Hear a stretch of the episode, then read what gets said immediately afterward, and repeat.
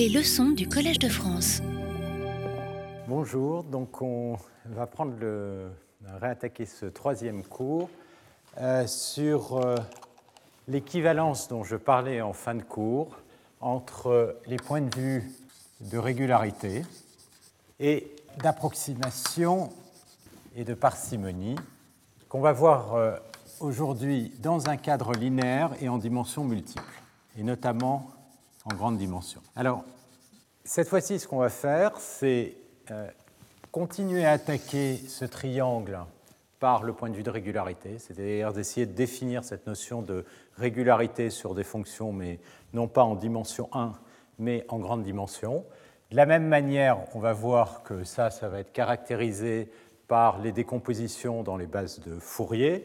Donc on va avoir ce point de vue qui va nous donner une forme d'équivalence entre ces notions de euh, régularité et de parcimonie euh, dans la base de Fourier, mais base de Fourier en dimension multiple. Et puis ensuite, on va voir l'équivalence entre le point de vue de parcimonie, c'est-à-dire le fait qu'on a une représentation avec relativement peu de coefficients dans la bonne base, en l'occurrence Fourier, et euh, la possibilité de faire des approximations en basse dimension. Et donc évidemment, si on a ces deux équivalences, on termine l'équivalence euh, du triangle entre euh, régularité, approximation et parcimonie dans ce cadre euh, linéaire. Donc ça, c'est ce qu'on va faire dans un premier temps.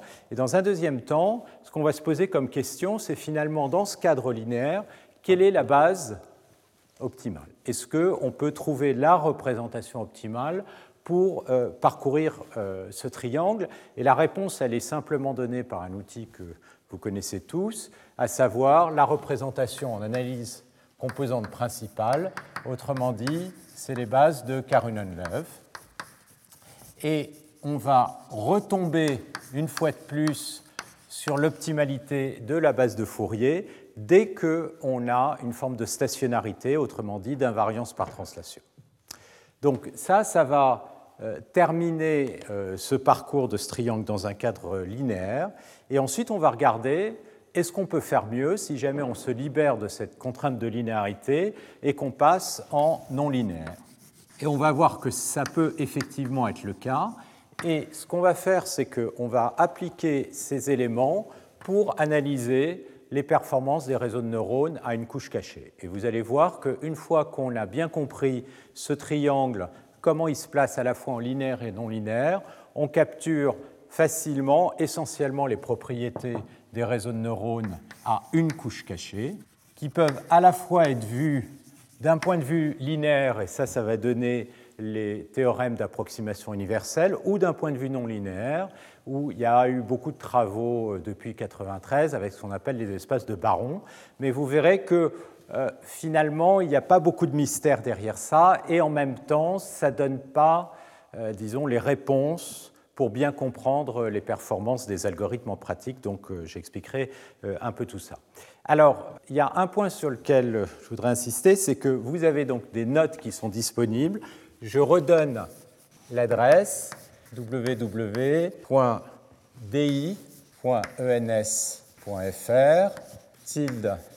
voilà, désolé, c'est un peu long, mais vous avez un pointeur à partir du cours de Collège de France et puis cours collège.html.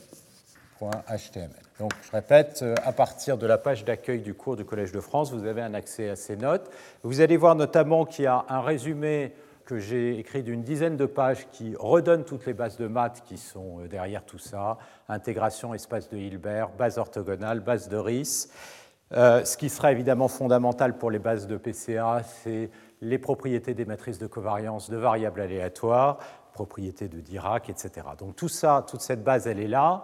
Je vous ai dit, vous avez un chapitre de livre qui vous donne les éléments sur euh, l'analyse de Fourier. Et ce qu'on va couvrir plus aujourd'hui, euh, qui sont des éléments d'un chapitre 9 qui sont disponibles dans les notes, sur l'approximation linéaire, non linéaire et les espaces fonctionnels associés. Voilà, donc ça c'est euh, le programme que euh, je vais attaquer aujourd'hui. Alors, euh, ce qu'on a vu, c'est le passage du, en dimension 1 à dimension multiple, et pas très compliqué quand vous avez une fonction x de u où u appartient à à disons un intervalle 0,1 mais en dimension q. Si jamais q égale 1 et qu'on s'intéresse aux propriétés de régularité, euh, par exemple le fait que les dérivés d'ordre p de x par rapport à u sont d'énergie euh, finie, alors, on l'a vu, on tombe sur les bases de Fourier, et les bases de Fourier sont données par les exponentielles complexes dans le cas où on va se placer sur des fonctions qui sont euh, définies sur 0,1. Euh, Alors, comment on passe en dimension euh, q quelconque, c'est-à-dire que u maintenant va être une variable de dimension q, par exemple pour les images q égale 2, mais quand on va avoir des fonctions de signaux de grande dimension, bah, q peut devenir de l'ordre d'un million. Comment on fait pour construire une base en grande dimension? Ce qu'on a vu, c'est qu'il y a un théorème qui vous dit si vous avez une base d'un espace L2 de 0, 1, eh bien, ce n'est pas compliqué de passer en dimension Q, il suffit de faire des produits séparables. Alors ça, c'est aussi détaillé dans, les notes. Euh, donc un produit séparable, ça veut dire que votre vecteur, donc n maintenant va être un entier, un élément de z puissance q, donc q entier, et ça va être tout simplement les produits d'une fonction en1 de u1, c'est-à-dire ça, c'est en dimension 1, enq de uq. Alors si vous appliquez ça dans le cas de la base de Fourier, vous allez avoir un produit de toutes les exponentielles, donc vous allez avoir un i de pi, n1 u1 plus n2 u2 plus nq uq. Et là, qu'est-ce que vous reconnaissez? C'est tout simplement euh, un produit scalaire entre l'entier n et la valeur u qui est dans zq, pardon, dans rq. Et donc on peut écrire ça comme une exponentielle e in. Je mettrai un petit point ici pour ces produits scalaires dans rq. Et donc vous avez une base de Fourier. Si maintenant vous mettez un produit scalaire dans rq, dans L2 de 0,1q. Donc ce n'est pas compliqué, ce sont des produits de vos fonctions le long de chacune des variables. Et quand on doit calculer les produits scalaires, on peut le faire aussi avec des décompositions selon chacun des axes, ce qui donne des algorithmes rapides. Alors maintenant, je vais reprendre la question qui est d'essayer de caractériser la régularité d'une fonction. Mais cette fois-ci, non pas en dimension 1, mais en dimension multiple. Alors cette régularité, comment on la définit? Bah, de façon classique, on la définit comme en dimension 1, tout simplement en regardant si on a des dérivés.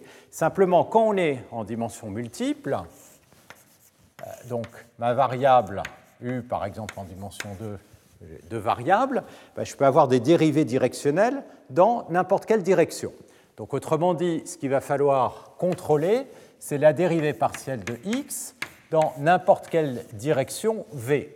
D'accord? Où V, ici, c'est un vecteur unitaire, d'accord, euh, qui va avoir euh, des coordonnées euh, dans ce plan,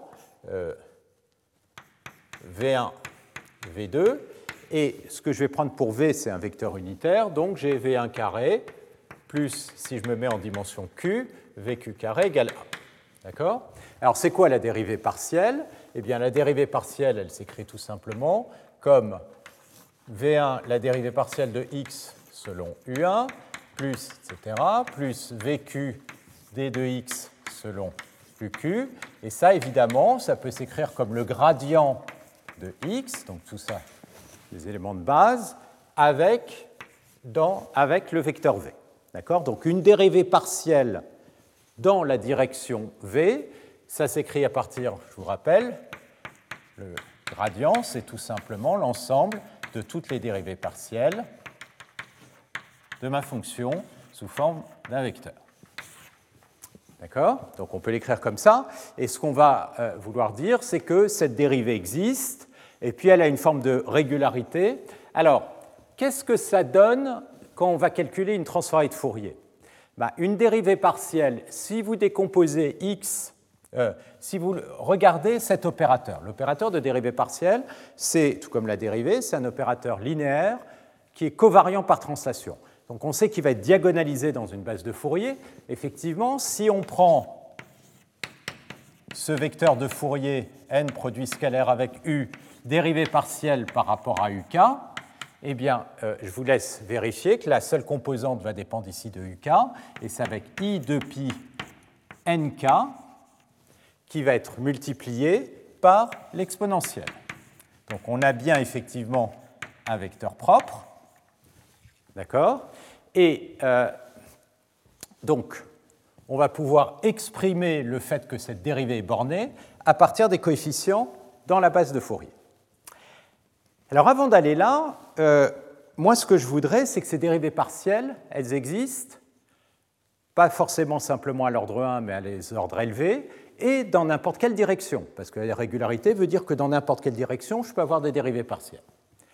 Donc, qu'est-ce que je vais vouloir imposer? C'est que la dérivée partielle à un ordre p qui peut être plus élevé de x par rapport à v soit, disons, d'énergie finie. C'est-à-dire que non seulement elle existe, mais elle a une forme de décroissance.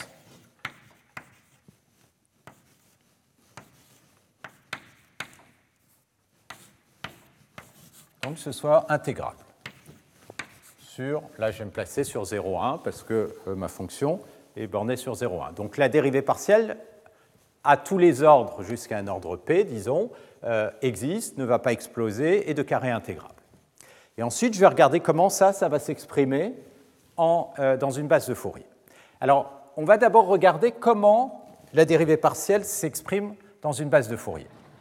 Ben, si vous faites la transformée de Fourier de ceci, ben, la transformée de Fourier de cette équation ici, transformée de Fourier euh, de la dérivée partielle de x par rapport à v, je vais l'exprimer en fonction de ses dérivées. Donc je calcule la transformée de Fourier de ceci. Transformée de Fourier à une fréquence oméga. Ça va être V1 fois la dérivée partielle de x par rapport à U1. Mais la dérivée partielle de x par rapport à U1, comme euh, x est une combinaison linéaire de toutes les exponentielles, eh bien, ce que ça va me donner, je vous laisse le vérifier, ça va être tout simplement la, la transformée de Fourier de x multipliée par la valeur propre associée à l'opérateur de dérivée partielle, et la valeur propre associée dans la dérivée dans la direction uk, c'est i de pi n nk. Donc ça va être fois i de pi n1. Et puis, pour chacun des dérivés partiels, je vais avoir vq, transformée de Fourier de x, fois i de pi nq. Donc la dérivée partielle, ça transforme avec Fourier. Si je mets x de oméga en facteur, qu'est-ce que je retrouve ici? I fois 2pi, et puis je vais avoir v1 fois n1, etc., plus vq fois nq, autrement dit v, produit scalaire, avec n. Donc l'opération de dérivée partielle on s'y attend, c'est un opérateur qui est invariant, covariant par translation linéaire, donc il est diagonal en Fourier, et la composante de Fourier, je l'ai écrit x de oméga, mais je devrais écrire 2pi n, parce que la fréquence ici c'est 2pi n.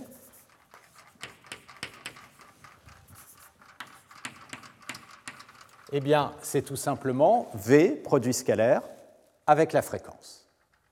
Alors, si je fais ça, non pas une fois, mais plusieurs fois, alors, je vais avoir la dérivée partielle d'ordre P.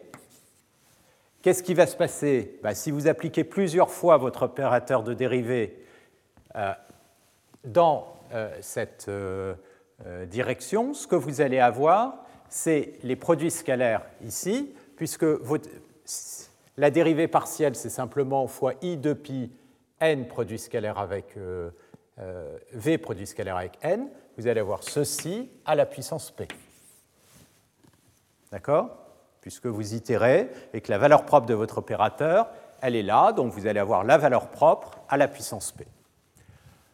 OK, qu'est-ce que ça veut dire? Ça veut dire que, je vais me replacer là-haut,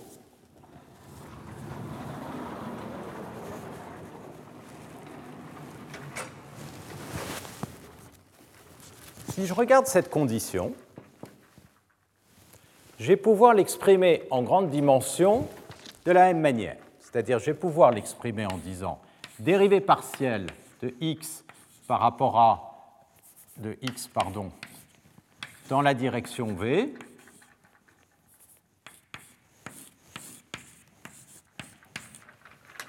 est fini à quelles conditions? Eh bien, j'ai la formule de Parseval qui me dit, comme j'ai une base orthogonale, la norme d'une fonction, c'est la somme de ses coefficients au carré.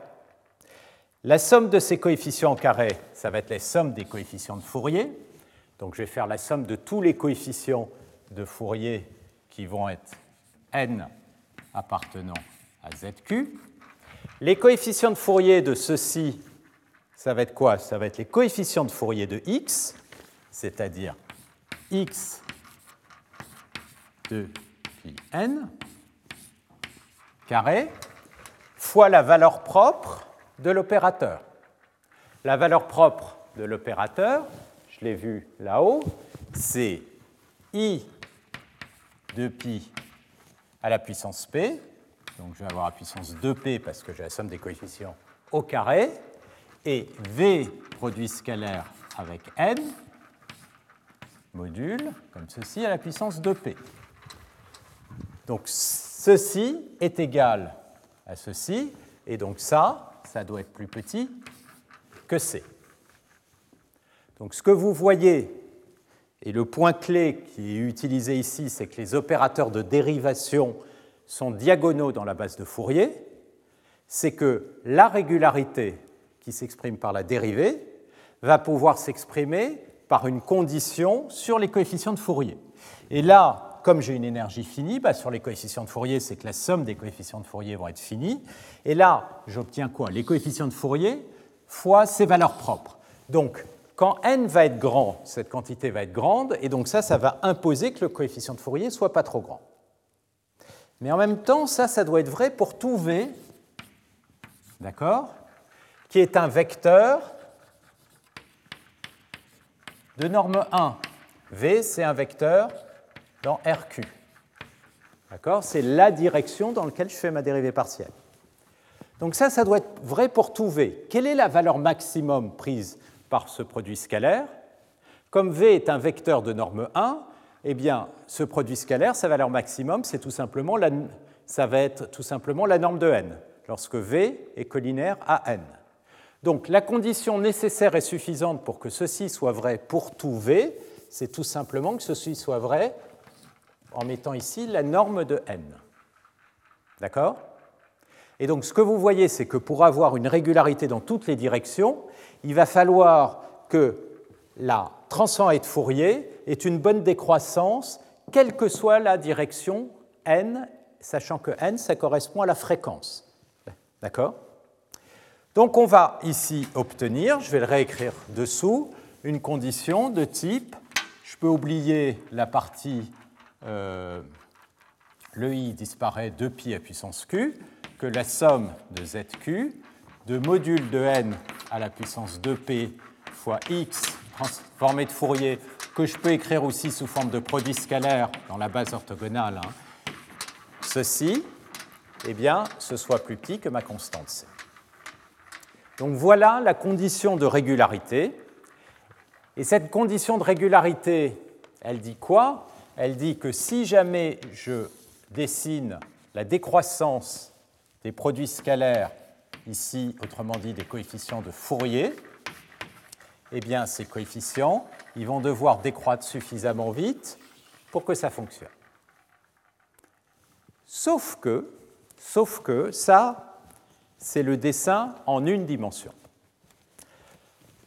Ça va être quoi la différence quand on va commencer à se placer en grande dimension ou en dimension Q plus grand que 1 ben, C'est que l'index n, il appartient plus à z, mais à zq. Et ça, ça va beaucoup changer les choses. Pourquoi? Parce que maintenant, mon index n, je vais vous le faire en deux dimensions, c'est un index qui vit sur une grille qui est beaucoup plus grande.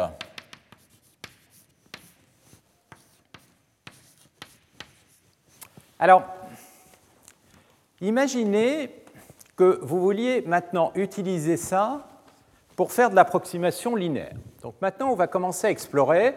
On a compris le lien entre parcimonie et régularité à travers la base de Fourier. Maintenant, ce qu'on va faire, c'est qu'on va explorer cette équivalence ici. D'accord? Comment on peut utiliser cette régularité pour obtenir de euh, l'approximation avec peu de coefficients? Alors, je vous rappelle, l'idée de l'approximation dans un cadre linéaire, ça va être d'approximer dans ma base orthogonale x par une somme tronquée. C'est-à-dire, au lieu de garder tous les produits scalaires, je vais garder que les m premiers produits scalaires. D'accord En. Alors, si je suis avec un index en dimension 1, je vais garder, disons, les m premiers scalaires. Et donc, les produits scalaires, l'erreur, pardon, c'est la somme de tous les coefficients que je n'ai pas pris. Et euh, les coefficients de décomposition, c'est la somme au-delà de m. Donc l'énergie de l'erreur, c'est la somme des coefficients au carré. D'accord? C'est l'énergie de tous les coefficients que je n'ai pas pris. Ça, c'est si n est indexé par un coefficient, euh, pardon, si n est dans z. Si n est dans zq, quels sont les coefficients que je vais prendre? Ben, Ce que je vais prendre, c'est les coefficients de basse fréquence. Basse fréquence, autrement dit, c'est les petits n. Les petits n au sens du module. Parce que je sais que les coefficients pour un n qui a un grand module vont avoir tendance à être petits parce que cette somme ici va être petite, donc cette quantité doit être petite devant n à la puissance moins 2p. Donc quand je vais faire une approximation, non pas en dimension, ou quand n est un index de dimension 1, dimension multiple, ce que je vais plutôt réécrire, c'est que ça, ça va être module de n plus petite qu'une certaine constante qui va dépendre de m de manière à n'avoir qu'une seule, euh, une seule variable. Donc ce que je vais faire, c'est que je vais prendre un, euh, un disque ou euh, l'intérieur de la sphère de rayon Rm, d'accord?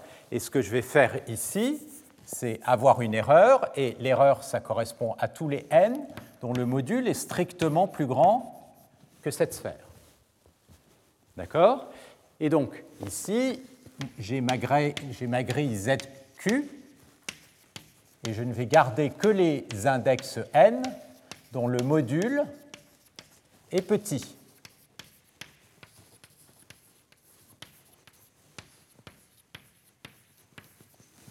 OK.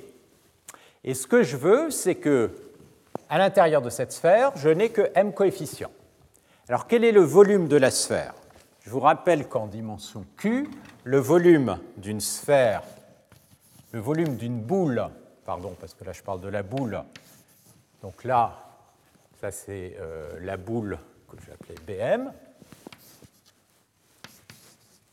Bah, le volume de cette boule, je vous donne la formule, en dimension Q, c'est pi à la puissance Q sur 2. Alors je vais supposer ici pour que Q est pair, parce que je vais simplifier ma formule, divisé par factoriel q sur 2. Et si jamais q n'est pas pair, là, il faut mettre la fonction gamma. Donc, vous avez une formule qui est proportionnelle au rayon euh, à la puissance q. Alors, on peut, euh, ce qu'on a euh, envie, c'est de relier ça par rapport à m. Mais ce qu'on sait, c'est que chacun des points correspond à un petit hypercube de côté 1,5. Donc, le nombre de points chaque point contribue par une unité de volume. Si j'ai m points, ça va me donner un volume de taille m. Donc ce que je sais, c'est qu'à peu de choses près, ça, ça va être m, le nombre de points. Donc à partir de ça, je peux relier le rayon par rapport à m. Alors pour ça, il faut utiliser une approximation de Stirling.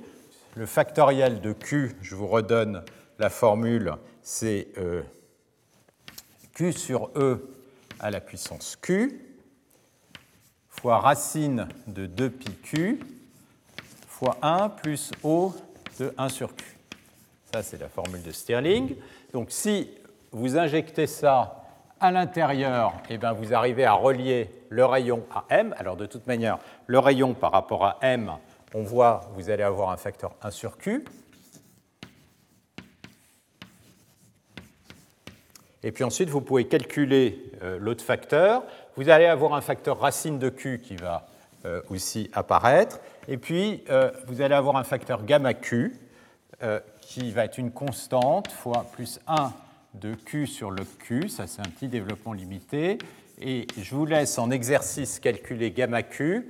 Gamma Q, il va s'expliquer, pardon, s'expliciter en fonction de pi et de e et il est de l'ordre de, euh, je crois, 0,25. Donc ça, c'est un développement limité. Vous prenez la formule de Stirling, vous la rentrez là-dedans, vous résolvez ça et vous obtenez votre formule. OK. Pourquoi je fais ça? Parce que euh, moi, ce que je veux, c'est arriver à voir comment cette erreur ici va se comporter. Alors, qu'est-ce qui se passe qui est fondamentalement différent quand Q augmente? Ben, quand Q augmente, ce qui va se passer, c'est que la relation entre le rayon et M va dramatiquement changer, parce que le rayon va commencer à, devenir tout petit si Q est très grand, quand bien même M est assez grand. Et donc, ça veut dire que, en fait, l'évolution du module de la fréquence pour que le module de la fréquence augmente beaucoup, il faut mettre énormément de points, parce qu'il y a énormément de points à l'intérieur de la sphère.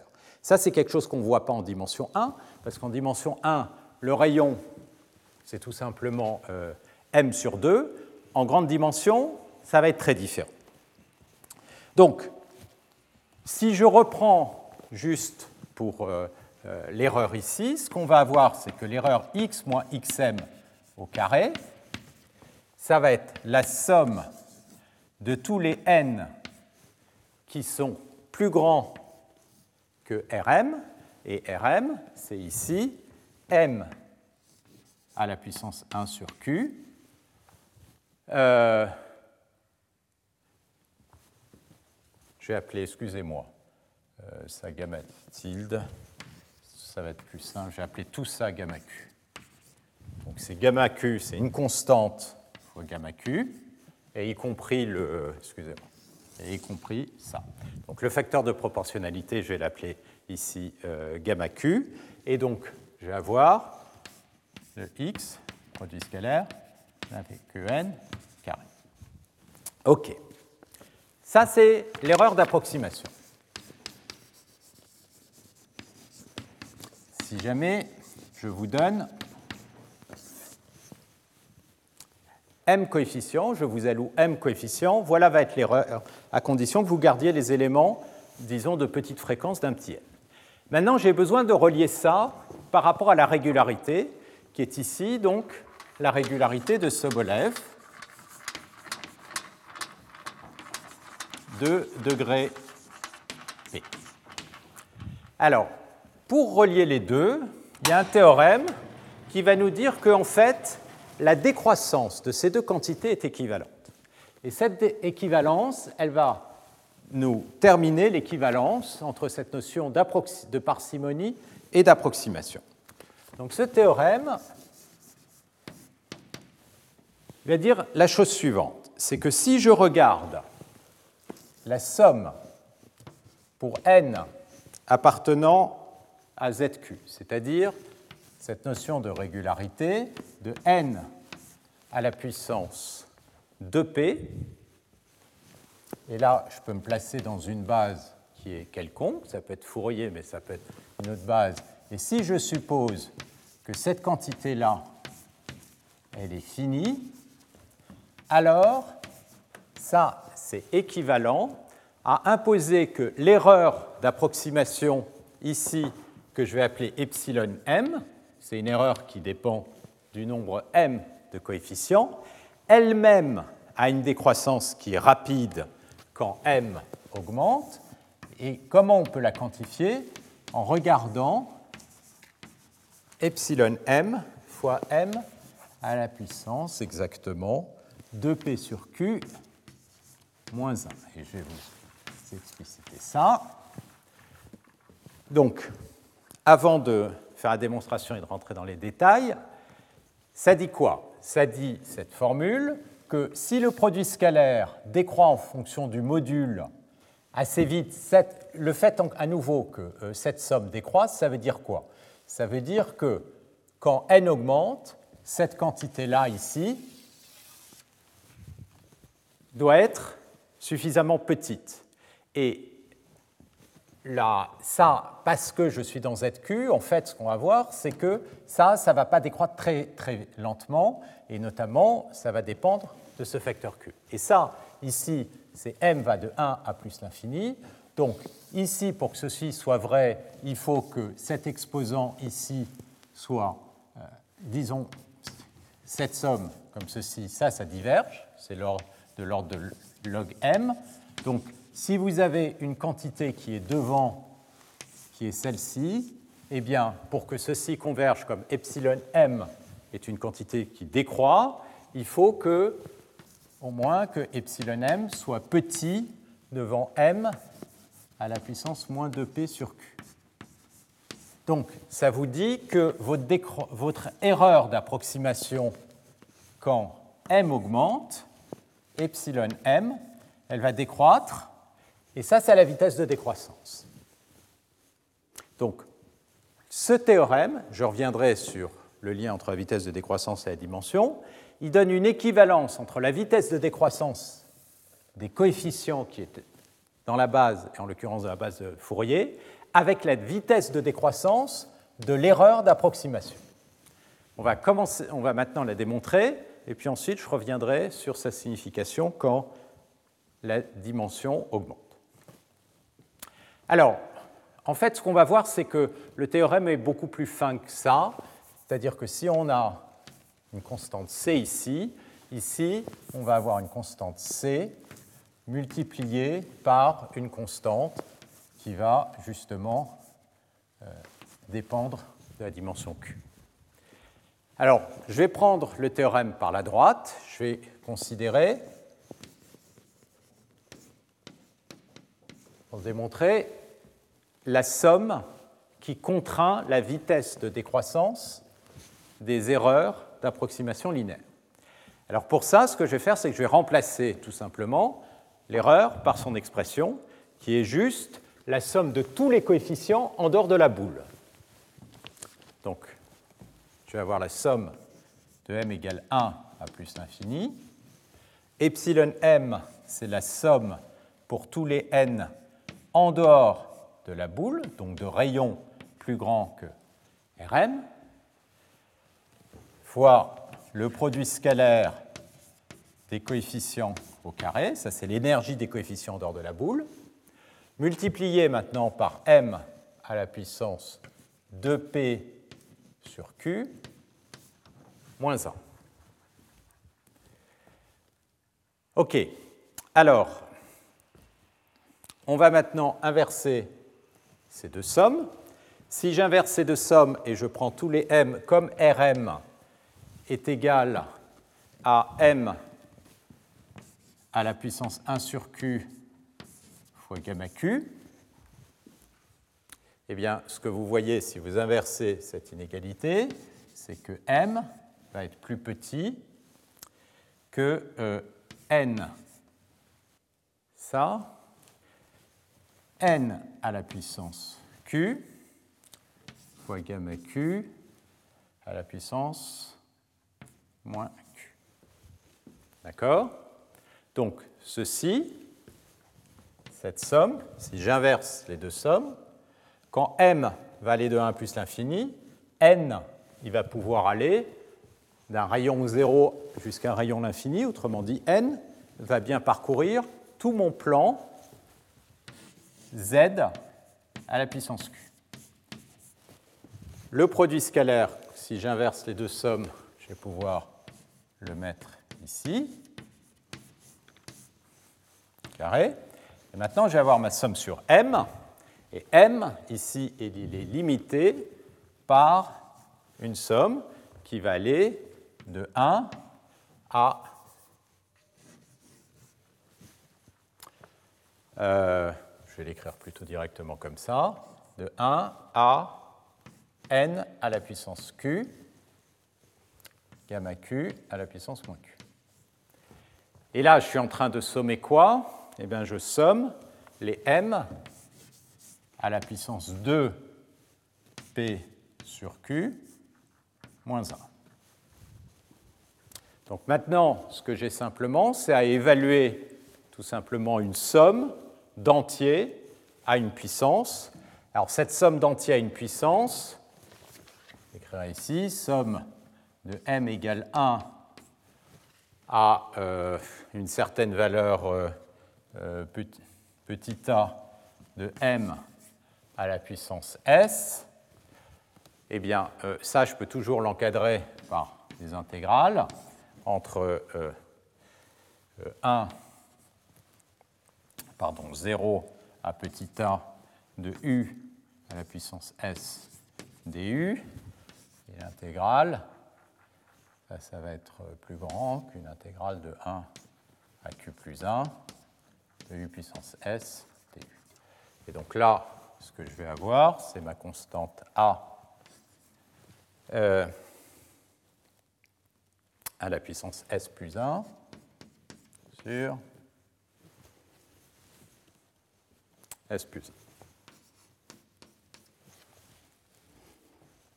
Et donc, si j'applique ceci à cette formule, je vais avoir la somme à nouveau des n qui appartient à z puissance q, le produit scalaire qui est ici, et cette somme ici, eh bien, ce que vous voyez, c'est que vous allez avoir un terme équivalent qui va être A, ici A c'est n puissance q fois gamma q à puissance moins q, à la puissance s plus 1. S c'est quoi?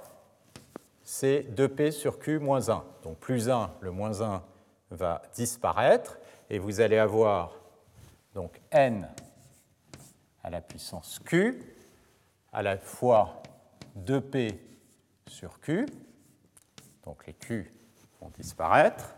Et puis vous allez avoir le gamma Q, idem, à la puissance Q, 2P sur Q. Et donc vous allez avoir, idem, la puissance ici, gamma Q à la puissance moins 2P. Et donc ce que vous retrouvez, à votre facteur gamma Q près à la puissance moins 2P, c'est la somme sur n de n puissance 2p fois le produit scalaire, x, produit scalaire, avec n au carré. Là, c'est un miracle, ça existe juste à la fin du tableau. Donc, qu'est-ce qu'on a montré? On a montré qu'en fait, plus fort que ça, cette quantité-là, elle est proportionnelle à celle-là, à un facteur près, c'est le gamma q à la puissance moins 2p. Ici, euh, on l'a. Alors, c'est presque exact parce que quand même j'ai fait un encadrement, donc il y a un petit epsilon, euh, mais qui est, vraiment un tout petit détail euh, ici. Et donc, on voit qu'il y a bien une équivalence entre cette forme de décroissance ici, des coefficients, et cette forme de décroissance de l'erreur. Alors ce résultat, il est à la base de la théorie de l'approximation, parce que comme il y a cette équivalence, ça vous dit en fait c'est comme ça qu'on a envie effectivement de mesurer des notions de régularité parce qu'immédiatement, il va y avoir des, équivalences avec la vitesse de décroissance de l'erreur. Donc il n'est pas compliqué à démontrer, mais il est vraiment important euh, ce, résultat. Et ça, c'est ce qui a été détaillé moult fois en théorie de l'approximation pour démontrer qu'il y a des équivalences entre des formes de régularité de type Sobolev et des formes d'approximation linéaire alors ça peut être dans des bases de Fourier, ça peut être dans des bases équivalentes de Fourier. Alors, je vais maintenant le reprendre et un tout petit peu détailler ce que ça veut dire du point de vue de la vitesse de décroissance. Alors, du coup, je vais descendre ça pour montrer la malédiction de la dimensionnalité que ça implique. Ce qui est très fort, ce résultat, il ne vous dit pas simplement je vais obtenir une certaine euh, approximation, il vous dit que si vous êtes capable, dans l'autre sens, d'avoir une certaine vitesse d'approximation, ça implique que la fonction a une certaine régularité. Donc si je regarde ce qu'on obtient ici, ça dit, donc je le, je le reprends, le terme de droite, que la somme sur m de m à la puissance moins 1 fois epsilon m à la puissance m 2p sur q est fini. Donc ça, ça implique en particulier que ceci doit tendre vers 0 parce que epsilon m est une quantité qui est monotéquement décroissance.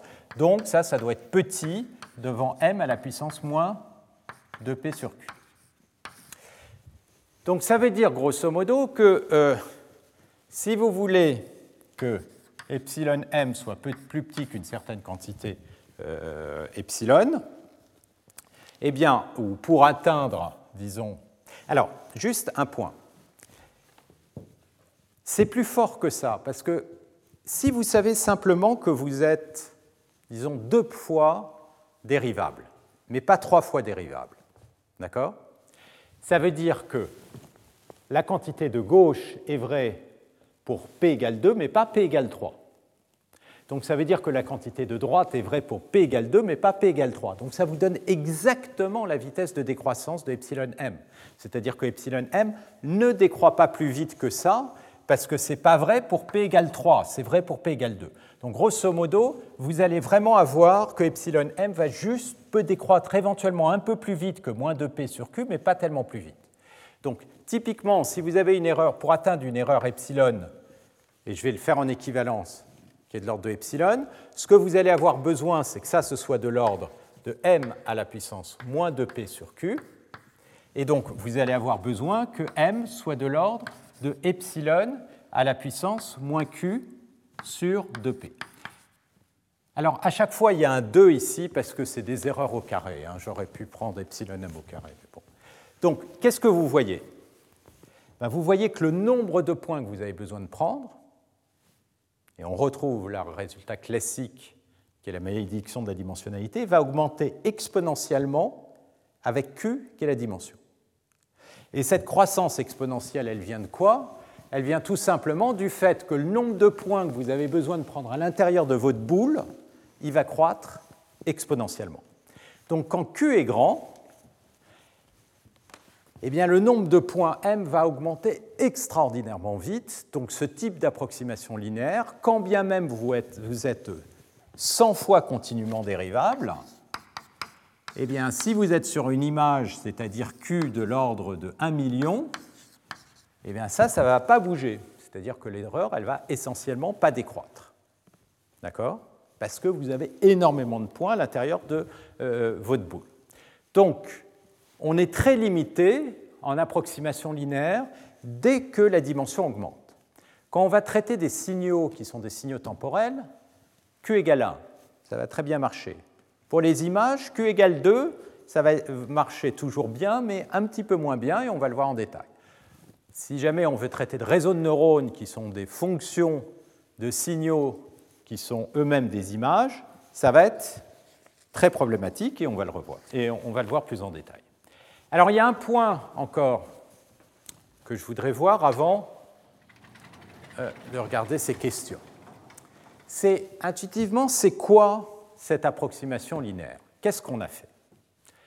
Si je regarde ici dans le cas de la base de Fourier, parce ce que j'ai pris, c'est les coefficients de Fourier de x. Si je regarde les coefficients de Fourier de mon approximation, je vais l'écrire, mon approximation. Mon approximation, c'est quoi? Mon approximation, c'est la somme des coefficients de Fourier. J'ai décomposé dans ma base de Fourier mais je l'ai pris que pour n plus petit qu'un certain rayon. D'accord? Donc, si je regarde les coefficients de Fourier de mon approximation, eh bien c'est les coefficients de Fourier de x, sauf que je les ai mis à 0 dès que la fréquence est plus grande que Rm. Autrement dit, ça, ça veut dire que si je regarde les coefficients de Fourier, ça c'est tout simplement les produits scalaires de xm avec mon, ah bah, mon exponentiel complexe, ce n'est autre que les coefficients de Fourier de x fois l'indicateur de la boule mn de n, autrement dit, c'est les n plus petits que Rn. Qu'est-ce que c'est que ça? D'abord, c'est quoi comme type d'opérateur? Qu'est-ce que j'ai fait? J'ai pris les coefficients de Fourier et je les ai simplement multipliés soit par 1, si, la fréquence a un rayon petit, soit par 0. C'est donc un opérateur qui est diagonal en Fourier. Un opérateur qui est diagonal en Fourier, c'est une convolution. Ça veut dire que ceci, je peux le voir en fait, xm, comme une convolution de x avec un filtre passe-bas. D'accord? C'est quoi ce filtre passe-bas? Eh bien, c'est tout simplement le filtre qui est égal à 1 ici. D'accord? Ça, c'est la transformée de Fourier du filtre passe-bas. Égal à 1 ici, 0. J'ai mis à 0 toutes les hautes fréquences. Donc faire cette approximation linéaire, ce n'est autre que garder les basses fréquences de mon signal X, ce que je peux faire avec un filtrage. D'accord? Donc il n'y a vraiment euh, rien de mystérieux derrière ça. On retrouve cette idée que quand on a une fonction qui est régulière, eh bien on va éliminer les hautes fréquences et on va approximer la fonction par ses basses fréquences, et donc ce qui revient à lisser ou moyenner la fonction. Ça faut s'en souvenir parce qu'essentiellement, c'est ce qui va se passer sur, c'est le type de modèle qu'on construit, mathématique, sur les réseaux de neurones à une couche, comme on va le voir. Dans un premier temps, en tout cas. Alors, OK.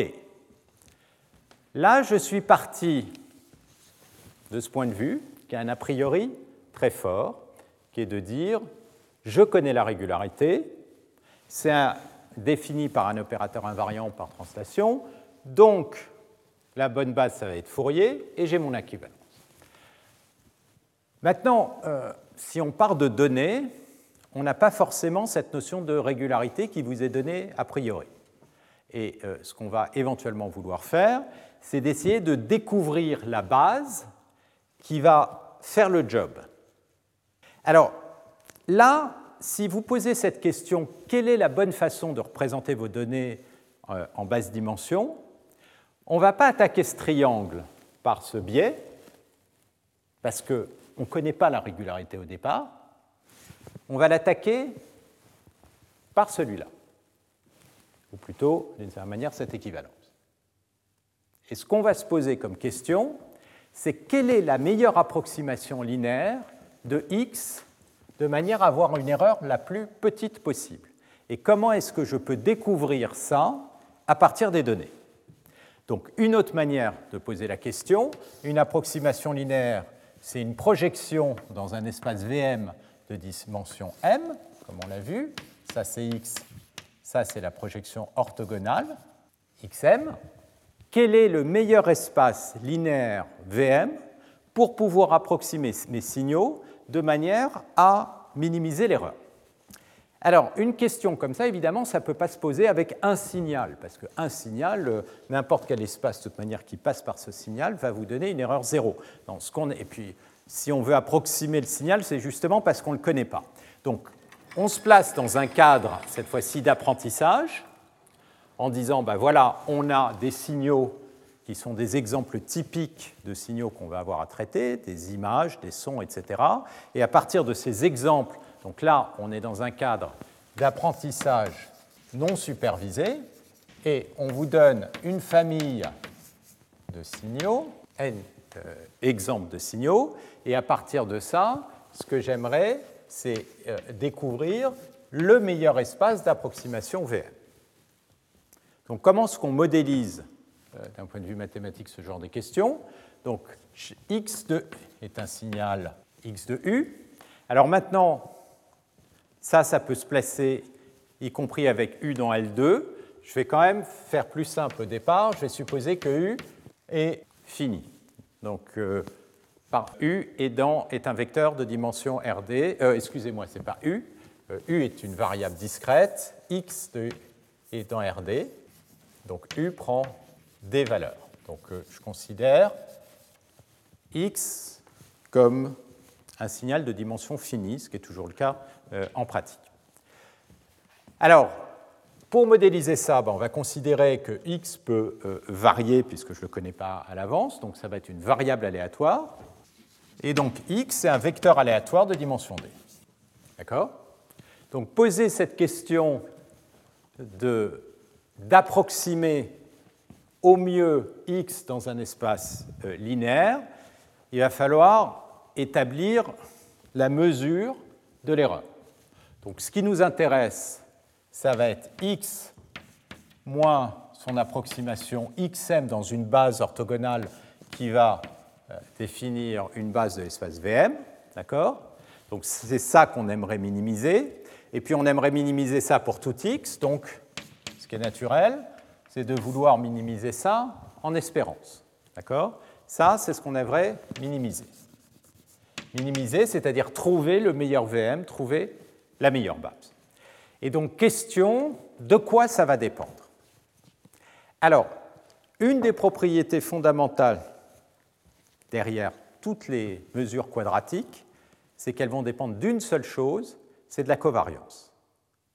Donc c'est pour ça que c'est extraordinairement pratique de travailler avec des normes quadratiques.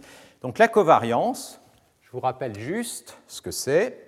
Donc quand vous avez un vecteur aléatoire comme ça, la première chose que vous pouvez regarder, c'est sa moyenne. Donc la moyenne E de x, ça va être un certain vecteur mu qui est dans RD. D'accord? Et puis maintenant, vous pouvez avoir envie de regarder la fluctuation de x euh, autour de sa moyenne, c'est-à-dire pour toute coordonnée u, regardez l'écart entre x de u et la valeur du vecteur moyenne de la coordonnée, la moyenne en u. Donc je peux l'écrire comme l'espérance x de u. Je regarde comment cette, valeur est corrélée avec la valeur de x en autre, un autre point u' moins sa moyenne. D'accord? Et je regarde cette fluctuation en moyenne du produit, alors là, je mets un complexe conjugué si éventuellement x peut prendre des valeurs complexes. Et ça, c'est ce qu'on appelle la covariance. Ça va être une matrice qui va dépendre de U et de U'.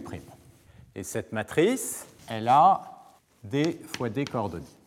D'accord?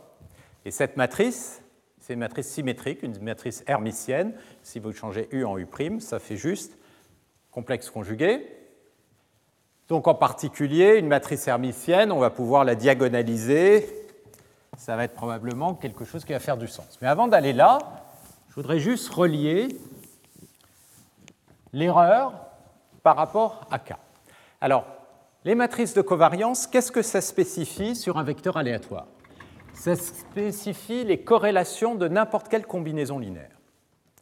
Si je définis une combinaison linéaire de mon vecteur aléatoire, donc une combinaison linéaire, je peux toujours l'écrire comme un produit scalaire avec un z qui est maintenant un vecteur déterministe. Donc ça, c'est quoi? C'est la combinaison linéaire des valeurs de x avec un certain poids qui est z de u, somme sur u. D'accord? Maintenant, si je prends deux combinaisons linéaires comme ça, et je veux regarder leur corrélation, c'est-à-dire l'espérance, corrélation entre x, z. Alors, là, je vais supposer, pour simplifier maintenant, pour ne pas avoir à soustraire à chaque fois la moyenne, que l'espérance de x est égale à 0, ce qui est toujours vrai si je commence par soustraire la moyenne. D'accord? Donc là, je vais supposer que l'espérance est, nulle. Et puis, on veut regarder la corrélation, du coup, je n'ai pas besoin de soustraire les moyennes, avec un autre z' comme ceci. Alors, qu'est-ce que c'est que ça? Bah, si je décompose, je vais avoir ici la somme sur U des x de U fois z de U complexe conjugué, et puis la somme sur U' des x de U'. Alors, là j'ai un complexe conjugué, donc je vais avoir un complexe conjugué ici. Z' qui devait être complexe conjugué, mais deux complexes conjugués, ça me redonne le Z' de U'. D'accord? Alors, quelles sont les quantités aléatoires? C'est les fluctuations du signal. Les poids, eux, ils sont déterministes. Donc les poids, je peux les sortir de l'espérance, et donc je vais avoir une somme sur U et U', des Z de U complexe conjugué, Z' de U, fois l'espérance de la somme sur U, U', X de U, X de U'. Le X est un complexe conjugué. Et là, qu'est-ce que vous reconnaissez, en dehors du fait que les euh, moyennes sont zéro? Ça, c'est la covariance. K de U, U'. Et donc, ça, ce n'est autre que, si je fais la somme sur U, ça va être K appliqué au vecteur Z', produit scalaire avec Z. Autrement dit, n'importe quelle espérance, je réécris ici, s'obtient à partir de la matrice de covariance, et comme elle est symétrique, je peux mettre le K euh, modulo euh, un complexe conjugué de l'autre côté. Et donc, on voit que la matrice de covariance, elle caractérise toutes les combinaisons linéaires. En particulier, si je mets Z' égale Z, qu'est-ce que j'ai? J'ai que l'espérance d'un produit scalaire au carré, c'est égal à KZ Z. Alors, quel est le rapport avec mon problème?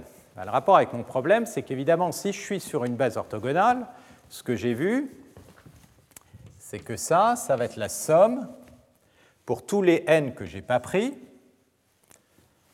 euh, des x produits scalaires avec en. Et je vais mettre une espérance. Et donc, qu'est-ce que vous avez ici? Ça va être la somme sur n pour tous les n que m. Cette espérance ici, ce n'est autre que la covariance appliquée à en, produit scalaire avec en. Donc on voit que l'erreur, elle ne dépend que de la matrice de covariance, dès qu'on a une erreur quadratique. Et donc, quelque part, la meilleure base, elle va dépendre de propriétés de cette matrice de covariance. Alors, si maintenant on regarde, on fait un petit dessin, on voit tout de suite ce qui va se passer. La matrice de covariance, elle mesure la fluctuation des différentes coordonnées. Donc si je me remets en deux dimensions, j'ai que deux variables, U1, U2, et que vous avez une grande variabilité selon une certaine direction comme ceci. Mes points peuvent se retrouver quelque chose comme ça, mais une petite variabilité le long de cette direction. Ça veut dire que grosso modo, vos points vont se retrouver dans une espèce de patatoïde, et qu'est-ce que va donner la matrice de covariance? La matrice de covariance va vous donner les directions dans lesquelles les variances, les variabilités de x sont grandes, et en l'occurrence, les deux directions principales sont celle-ci et celle-ci. Et la variabilité dans cette direction-là, qui est la plus grande, va donc avoir la variance la plus grande, donc la plus grande valeur propre. Donc ce qu'on voit immédiatement, c'est que si on veut une petite erreur, eh ben, ce qu'il faut éliminer, c'est des petits termes, et donc des petites fluctuations, et donc des petites valeurs propres.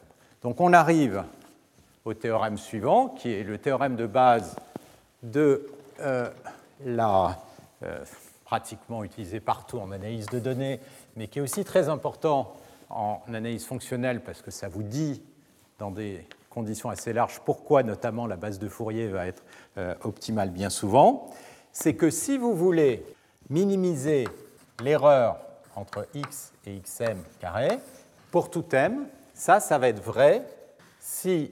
Euh, alors, je vais vous l'écrire déjà sous forme. Alors ça, c'est la somme. Les En diagonalisent la matrice K avec les valeurs propres.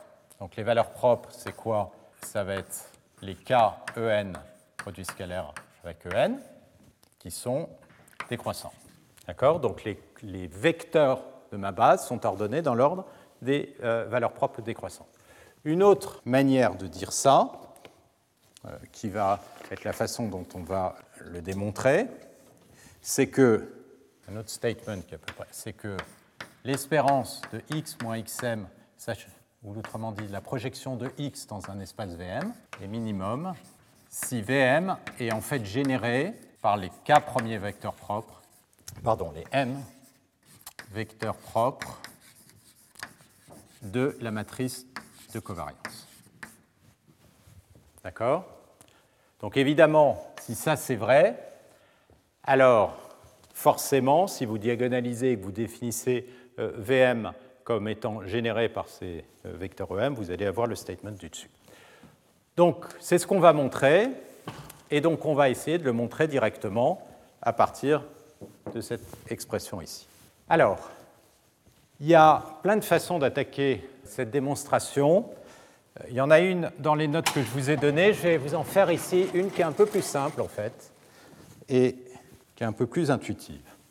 Donc, on peut appliquer le théorème de Pythagore en observant d'abord que là, on est en train de regarder la projection de x orthogonale dans l'espace VM. Ça, c'est xm, ça, c'est x.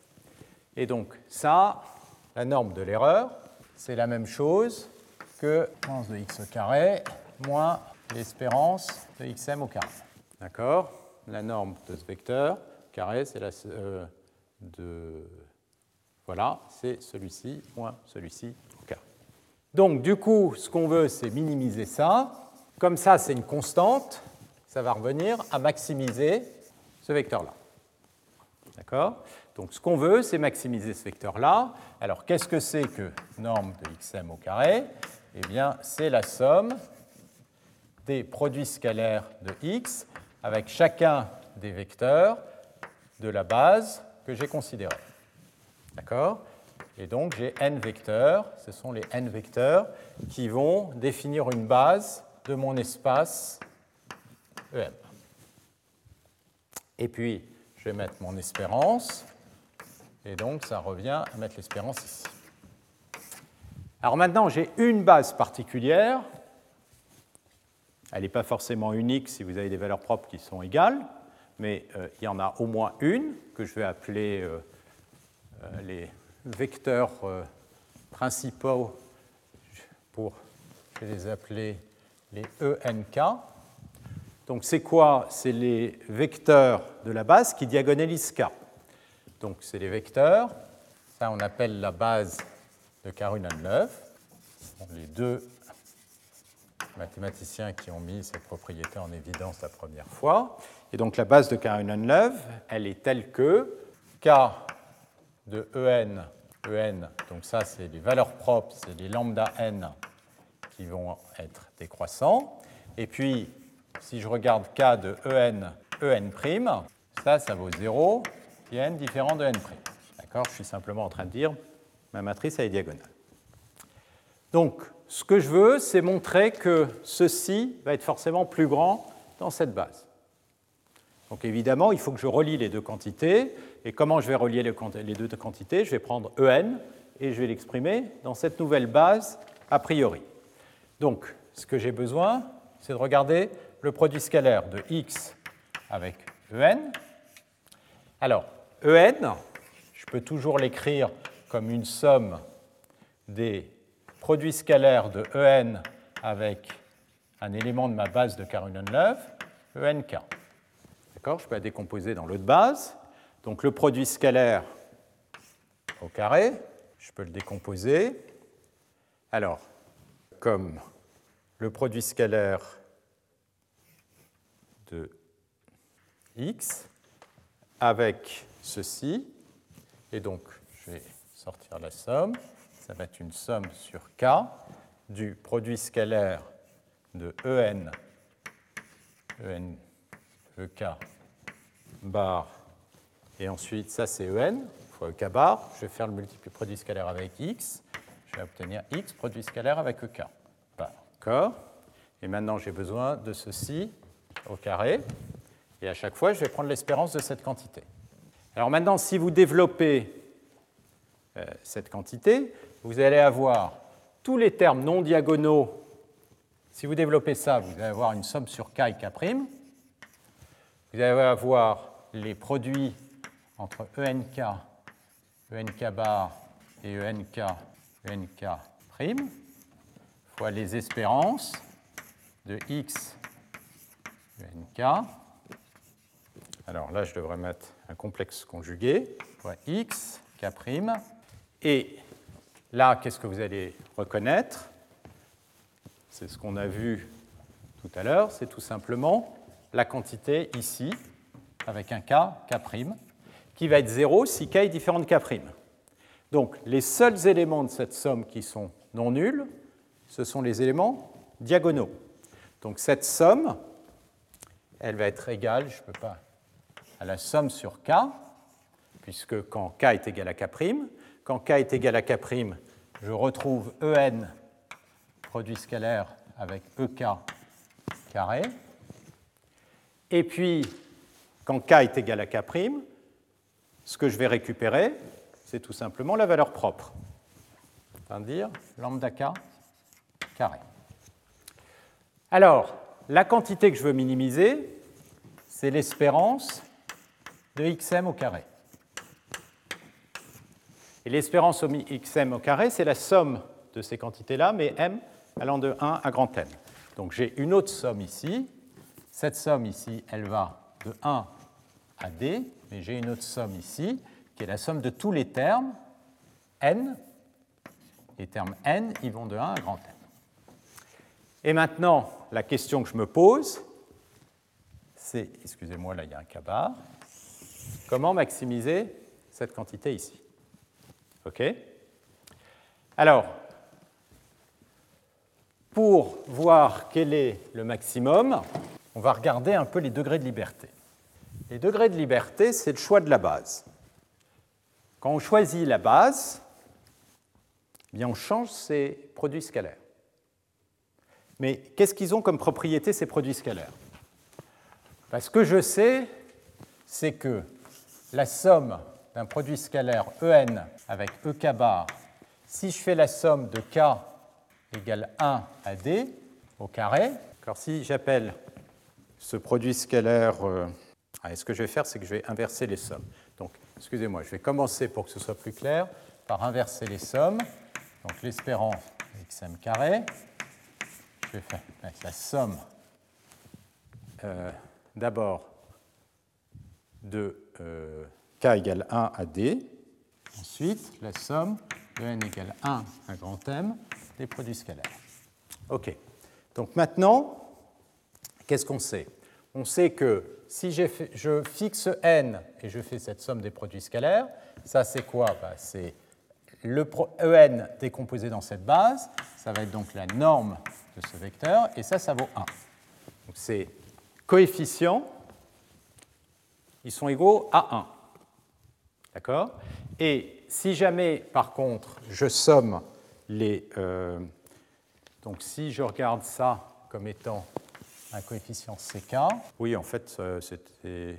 Non, le coefficient CK, ça va être la somme de n égale 1 à m. Je vais prendre, excusez-moi, ces coefficients CK.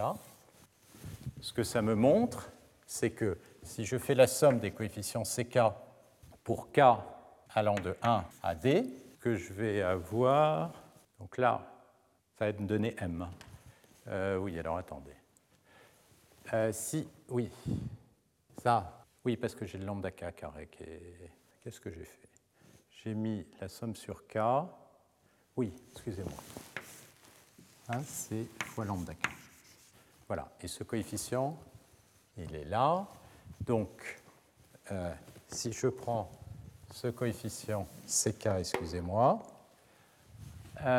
c'est la somme de n égale 1 à m des En produits scalaires avec EK bar. Donc comme je fais varier n, ici, ça c'est toujours plus petit que la somme des En EK bar carré pour n élant de 1 à d. Et ça, c'est la norme des EK bar, ça vaut 1. Donc ça, c'est une quantité qui est entre 0 et 1. OK les coefficients ck ici, fois les lambda k, ils sont entre 0 et 1. Et maintenant, si je somme tous les coefficients ck, comme ceci est égal à 1, et que j'en ai m, somme sur k allant de 1 à d des coefficients ck, comme je vais avoir n, là je vais avoir une, une somme sur m qui va de 1 à m, ça, ça va me donner grand M. Donc ce que je sais, c'est que j'ai des coefficients CK qui sont tous entre 0 et 1 et dont la somme vaut m. Et maintenant, je veux maximiser ça. Mais ce que je sais, c'est que si je regarde les lambda k, les plus grands lambda k, c'est les premiers. Les coefficients ck, il faut que je les alloue pour que les produits avec les ck, ici, soient les plus grands possibles. Bah, comme vous avez cette valeur maximum, pour les lambda les plus grands, vous avez intérêt à avoir un ck le plus grand possible, c'est-à-dire égal à 1. Et puis, à chaque fois, pour les lambda les plus grands, vous avez intérêt à avoir un coefficient qui est égal à 1, jusqu'au moment où vous avez plus de ck à pouvoir allouer parce que la valeur des somme des ck est égale à m, et à ce moment-là, vous êtes forcé de mettre des zéros. Et donc, la valeur optimale de choix des ck, ça va consister à mettre des 1 partout sur les m premières valeurs. Mettre des 1 sur les m premières valeurs, ça veut dire quoi? Ça veut dire que tous les en, ici, euh, le ck, donc les ck vont être pour les n premiers euh, égaux à 1, et donc du coup, ce que vous euh, en déduisez, c'est que les en vont, être, vont appartenir au plan généré par les k premières valeurs, parce que en est entièrement dans le plan qui est généré par les k premiers vecteurs propres, et donc vous démontrez euh, le résultat qui est sur le théorème. Où est-ce que je l'ai mis là, le théorème? À savoir que la meilleure projection, c'est la projection sur l'espace qui est générée par les k vecteurs, qui sont les k vecteurs qui diagonalisent la base avec les plus grands vecteurs propres, valeurs propres. Pardon.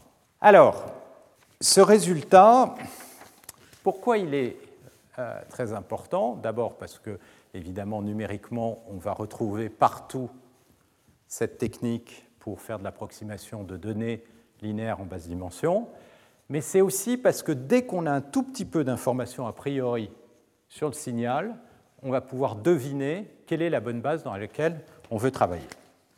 Pourquoi? Parce que cette bonne base, elle diagonalise la matrice K.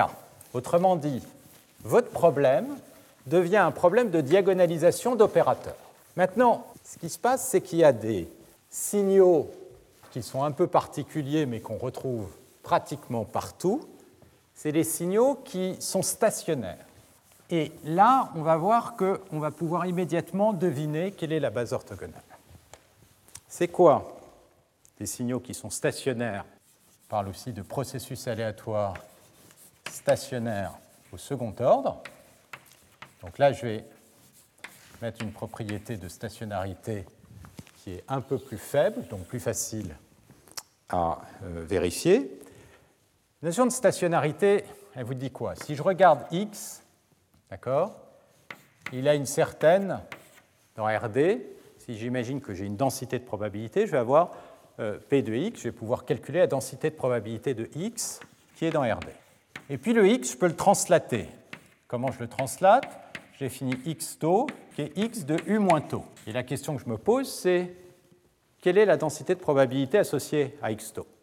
Et si vous avez p de x égale p de x taux pour tout taux, alors on dit que le processus est stationnaire. C'est-à-dire que la probabilité de rencontrer un signal est la même que la probabilité de rencontrer ce signal translaté. D'accord? Et donc ça, ça va être typiquement le cas si vous prenez des images avec une caméra et que vous ne fixez pas un point de référence, vous avez autant de chances de voir cette image que cette image décalée. Idem, si vous prenez des sons, vous n'avez pas de point de référence, la translation est arbitraire, donc vous allez avoir ce genre de propriété. Ce genre de propriété, elle implique quoi? Elle implique en particulier que si vous regardez la covariance, c'est-à-dire la corrélation du processus à deux points U, U', eh bien forcément, ça va être une fonction que de la distance entre les points. D'accord? Parce que vous faites un simple changement de variable dans l'espérance, ici, et vous voyez que ça ne dépend pas du point, mais simplement de la distance, parce que vous êtes invariant par translation. Et donc, vous avez un opérateur, une matrice. Alors, quand je suis en dimension finie, ce que je vais, donc par exemple pour des signaux qui ont des points, ce qu'on va considérer, c'est que le signal est périodique. Donc quand on définit une translation, on définit une translation modulo d, et donc c'est comme si on considérait qu'en fait le signal se euh, continue, ce qui fait que si je translate, ce qui arrive là, c'est ce qui disparaît ici. Donc on peut définir une translation comme ceci périodique. Dans le cas infini, c'est plus facile. C'est la translation tout à fait classique. Donc qu'est-ce qu'on voit ici? C'est qu'on a des opérateurs qui sont un peu particuliers, qui sont des opérateurs qui dépendent que de U moins U'. C'est quoi cet opérateur? Ça veut dire que si je regarde l'opérateur K appliqué à, disons, un G de U, c'est quoi? C'est la somme sur U' de G de U', K de U', mais K de U', c'est K de U moins U'. Qu'est-ce que vous reconnaissez ici? C'est tout simplement un produit de convolution. C'est K convolé avec G pris en U. Donc, une matrice d'un vecteur aléatoire stationnaire, ça représente un opérateur de convolution. Un opérateur de convolution, vous savez que c'est diagonalisé dans une base de Fourier.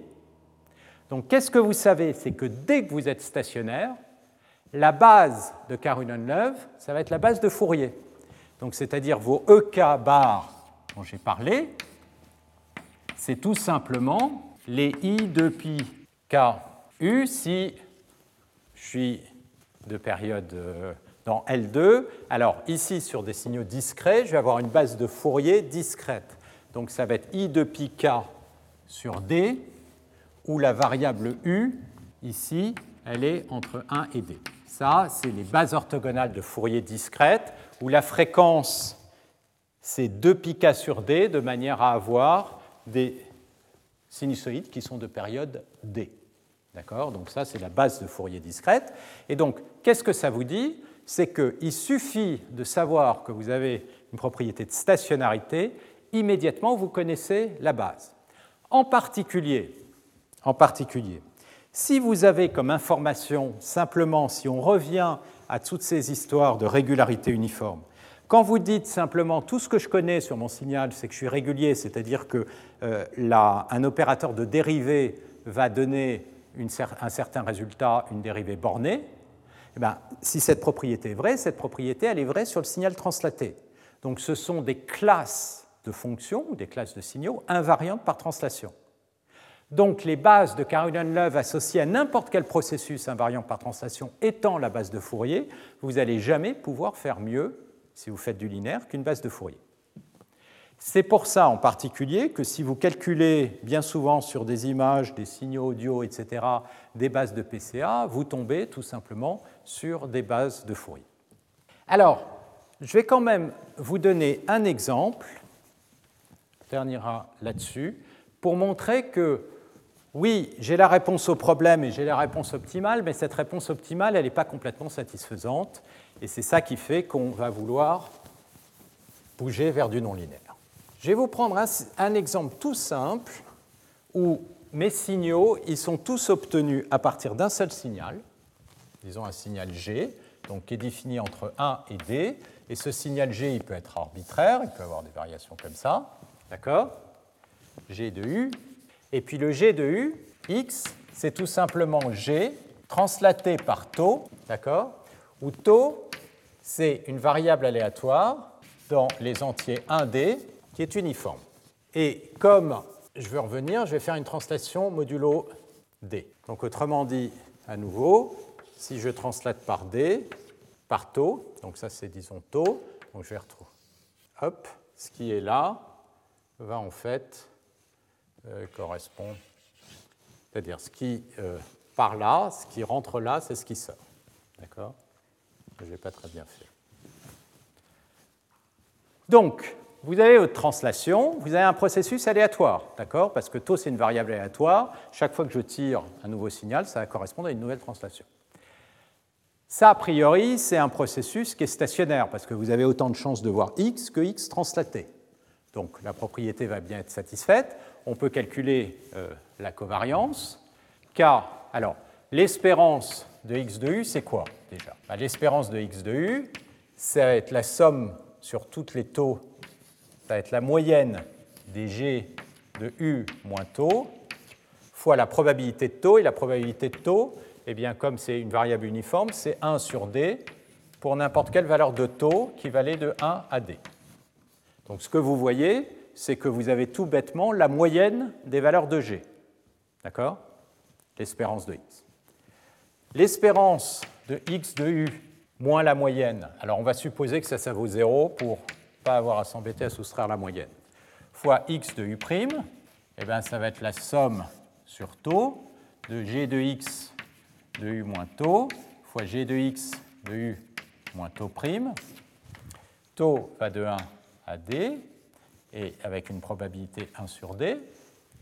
Et si vous faites un changement de variable u' égale u moins taux, comme j'ai quelque chose de périodique, ça, vous vérifiez que c'est la même chose que la somme des g de u moins taux, u moins u' moins taux, fois g de taux. Vous faites le changement de variable. Et donc ça, ça va bien être une fonction de u moins u'. OK, donc vous avez quelque chose de stationnaire.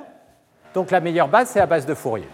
Et donc, on retombe sur le fait que si vous faites une approximation linéaire de quelque chose comme ça, la seule chose que vous puissiez faire, c'est vous approximer sur les basses fréquences. Et en même temps, on voit bien que ça, n'est pas très malin parce qu'il y a des singularités et donc il n'y a aucune raison de euh, faire une approximation en basse fréquence. Il y aura des hautes fréquences, on va perdre beaucoup d'énergie. Et donc là, qu'est-ce qu'on a envie de faire? On a envie de passer en non linéaire. Et passer en non linéaire, c'est ce que je disais dans le premier cours, ça va consister à adapter l'échantillonnage, dire j'ai envie de mettre plus d'échantillons là que là. Et du point de vue de la base, ça va vouloir dire, au lieu de toujours approximer les choses en prenant les premiers vecteurs, on va choisir les vecteurs. Et là, ce que vous allez voir, c'est que ce théorème devient plus du tout juste, les bases vont être complètement différentes, et ce qu'on va voir la fois prochaine, c'est que de la même manière qu'on a pu définir des classes de régularité sur les approximations linéaires, on va avoir d'autres classes de régularité sur les approximations non linéaires, mais qui vont être plus compliquées. Et donc la prochaine fois, je vais aussi faire le lien avec les réseaux de neurones, et vous allez voir pourquoi, quand on a un regard linéaire sur des réseaux de neurones à une couche, tout est simple, et essentiellement on ne fait pas tellement mieux que la base de Fourier ou la base de PCA. Par contre, dès qu'on a un regard non linéaire, ben, les choses deviennent beaucoup plus compliquées. On peut avoir des théorèmes, mais l'interprétation de ces théorèmes n'est pas si évidente, et donc on discutera euh, un peu de ça sur les réseaux de neurones à une couche cachée euh, la prochaine fois. Voilà, merci. Retrouvez tous les contenus du Collège de France sur www.colège-2-france.fr.